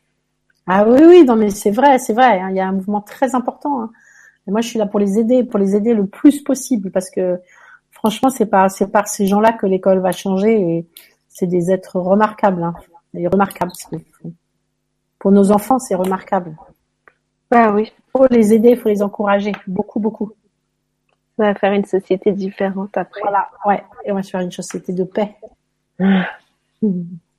Alors, Catherine demande, pensez-vous pouvoir possible de faire valoir votre formation auprès de l'éducation nationale pour qu'elle soit reconnue et que nous ayons une vraie formation dans les ESPE e ou dans les circonscriptions? Ah, ça, on est en train d'y travailler beaucoup. Alors, on a rencontré des gens de l'éducation nationale et qui nous ont expliqué un petit peu comment fallait faire. Et je pense qu'on peut peut-être y arriver parce qu'en fait, on peut. Il y a quelque chose qui s'appelle euh, comme si on donnait des, compétences euh, supplémentaires aux gens. Et on peut peut-être passer dans ce dans ce système-là et ça pourrait devenir euh, une, une, formation qui est validée par l'éducation nationale. moi, j'essaie d'y travailler beaucoup, en effet, parce que là, c'est souvent les professeurs qui payent eux-mêmes leur formation et c'est vrai que c'est pas toujours facile pour eux. Et donc on, on, on travaille beaucoup pour ça. Euh, par contre, dans les écoles privées euh, sous contrat, ils ont beaucoup de chance qu'ils ont un organisme de formation qui s'appelle Formiris et qui finance les formations Montessori. Donc en fait, ça c'est souvent il y a des écoles, une école ou deux écoles qui se regroupent et puis ils nous demandent des formations sur les maths, sur le français, sur tout ce qu'ils veulent entre de 2 à à 12 ans parce que souvent ils se mettent maternelle élémentaire ensemble. Et puis nous, euh, euh, les formatrices de, de, mon organisme de formation, on se déplace avec le matériel, avec plein de caisses, et on va dans les écoles et on va leur montrer le matériel, on va leur expliquer.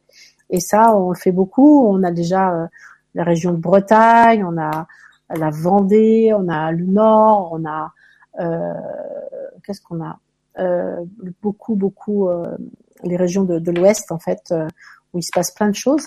Ça, ils ont de la chance parce que les formations sont prises en charge par, par cet organisme de formation qui s'appelle Formiris. On a beaucoup d'écoles de Loire-Atlantique, énormément d'écoles de Loire-Atlantique. Donc là, on y va, le, souvent c'est le mercredi. Donc on y va le mercredi, on y va parfois le samedi.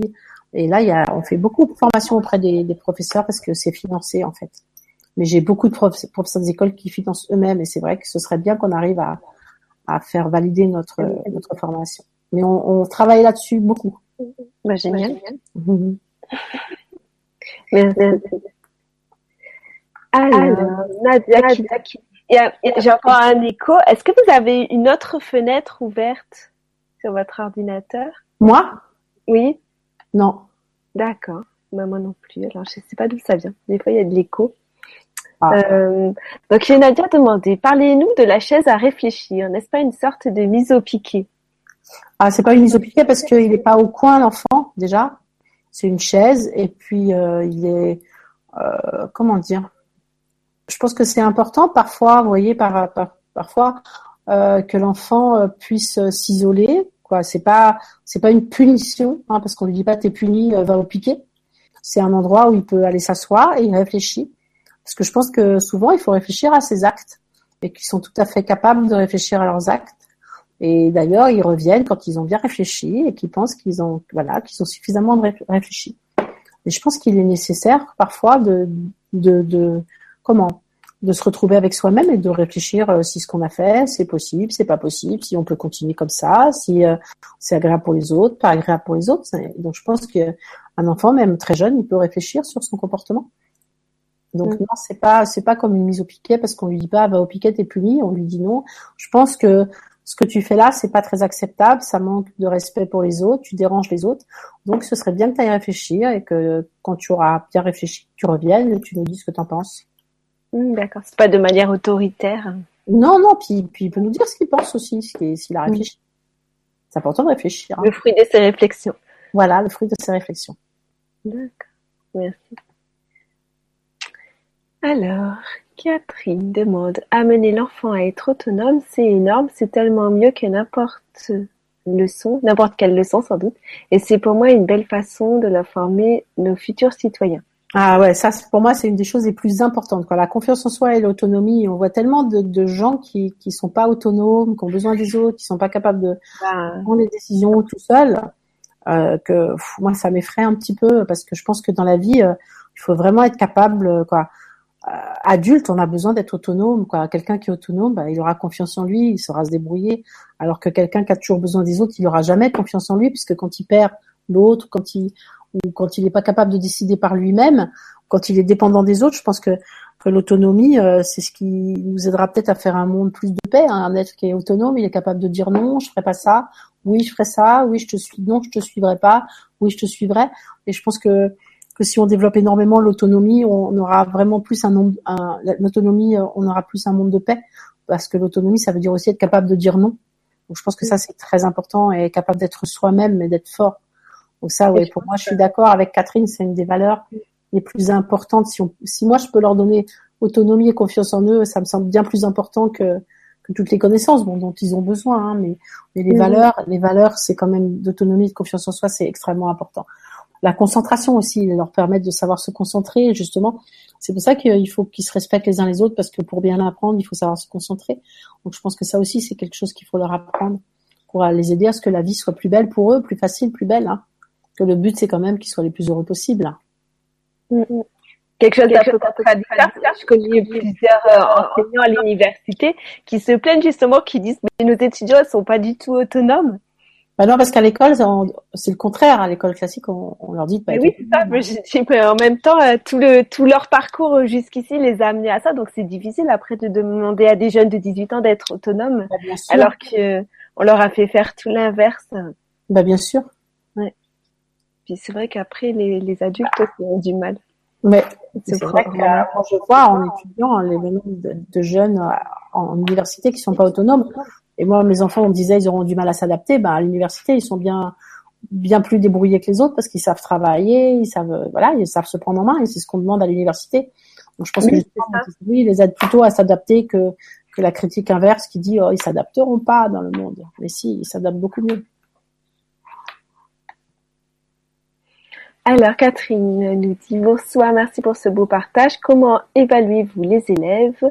Y a-t-il des livrets d'évaluation? Quel regard de la hiérarchie sur vos évaluations?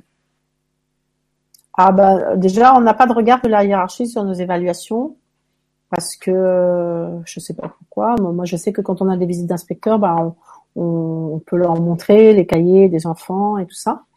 Euh, après les évaluations, bah, en, collège, bah, il y a des évaluations, c'est ce que je disais hein, à la fin de chaque chapitre, mais des évaluations qui sont vraiment pas des pièges, quoi. C'est des choses, euh, l'enfant qui est sérieux, qui travaille, bah, il, réussit forcément. Après, y a, oui, il y a, on a des évaluations euh, normalement, mais en fait, on, on, sait bien où en sont chacun de nos élèves puisqu'on travaille individuellement et qui travaille en classe tout le temps. On, on, sait très bien celui qui comprend, celui qui a du mal, celui qui est telle notion qui a été comprise, telle notion qui a été plus difficile, puisqu'on on travaille complètement individuellement avec chacun. Mais on fait des évaluations dans toutes les matières hein, que bah, qu'on crée, hein, nous, hein, pour les maths, eh ben, on fait des évaluations avec des tests de définition, des exercices de maths. Et en français, c'est pareil, on fait des, évaluations. Euh, voilà, on, les crée nous-mêmes, mais on, évalue les enfants. Mais en même temps, moi, je sais qu'on sait précisément où en sont chacun des élèves. Et puis je continue avec Catherine qui a encore euh, des questions techniques. Est-ce que vous faites de la structuration en classe, leçons en grand groupe, avec toute la classe, ou n'avez-vous que des moments individualisés avec les élèves? Alors, euh, pour la majorité des, cours, c'est que de l'individuel. Il n'y a pas de, a pas de cours en grand groupe. Il n'y a pas de cours qu'on appelle magistraux. Alors, sauf dans certaines matières et certains professeurs, par exemple, en histoire, on a des professeurs qui qui racontent hyper bien l'histoire et donc là je trouve que c'est bien parce qu'ils font vivre l'histoire. Donc là en histoire il y a un cours magistral. Euh, sinon c'est pratiquement que de l'individuel euh, en français, en maths, oui à peu près partout. Après plus en terminale au niveau du de la philo, au niveau euh, de matières comme ça, là il y a plus de cours magistraux. Mais pour les plus pour les plus jeunes c'est beaucoup plus du cours individuel. Et puis on se rend compte quand on fait des cours de groupe euh, qu'en fait ça atteint que peu d'élèves sur sur le groupe. Hein. La, tension, elle, n'est pas pas équivalente, elle n'est pas de la même façon euh, pour pour chacun. Donc on fait surtout de l'individuel. Merci. voilà, en art c'est individuel, partout voilà, ça c'est individuel. En art aussi, par exemple, quand ils apprennent une technique, c'est vraiment. Ah, c'est chacun en fait. Euh, ils en sont aucun au même euh, niveau. Il y en a même qui font sur des petits formats, d'autres qui en sont à des plus grands formats, d'autres qui en sont à la peinture, d'autres qui en sont parce que c'est une, c'est une, une, euh, méthode qui évolue sur toutes les années en fait, de la sixième jusqu'au baccalauréat.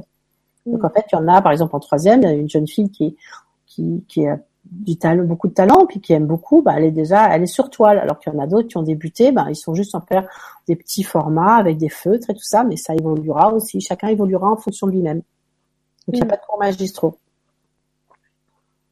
D'accord, d'accord. Alors, Julien nous dit, je me suis lancée cette année avec passion suite à la découverte de l'expérimentation de Céline Alvarez. Ben, bravo Julien. Que pense Madame Desclèves de cette expérimentation?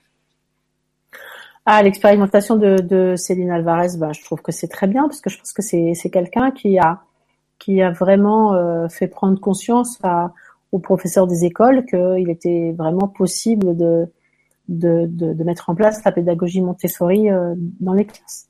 Donc je pense que Céline Alvarez a eu un effet euh, très très positif, euh, très très positif sur l'école publique.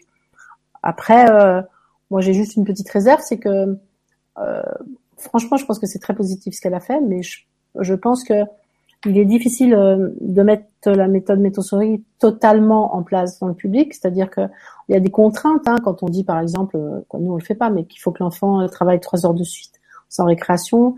Ben, moi je pense que dans l'école publique il y a quand même des contraintes. Il faut que les enfants aillent en récréation, il faut donc que les professeurs puissent les surveiller. Il y a des contraintes à respecter. Euh, je pense pas que, je pense qu'il faut aussi respecter les programmes de l'éducation nationale qui ont quand même du sens et que, que voilà et je pense que l'expérimentation de, de, Céline Alvarez a été très très très positive pour l'école. En plus, c'est quelqu'un qui a travaillé, euh, qui travaille d'ailleurs en lien avec euh, les, les, neuroscientifiques. Donc, je pense que euh, elle donne justement du poids à ce qu'elle a fait et que que c'est important. Je sais qu'elle met aussi en ligne des, des, démonstrations de matériel et c'est très bien aussi pour pour les professeurs des écoles. Donc je pense que Céline Alvarez a, un effet très très positif sur sur la mise en place de, de Montessori dans les écoles publiques. Donc c'est vraiment très bien ce qu'elle a fait. Mmh, super. Et ben voilà, après c'est que des merci. Oh, bah alors là, c'est gentil.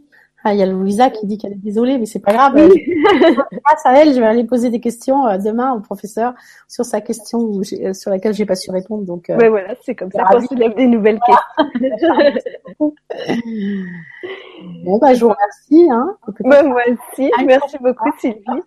Et merci. puis, euh, merci à tous. J'étais ravie d'être avec vous. Et puis, une prochaine fois. une prochaine fois. Au revoir. Au revoir.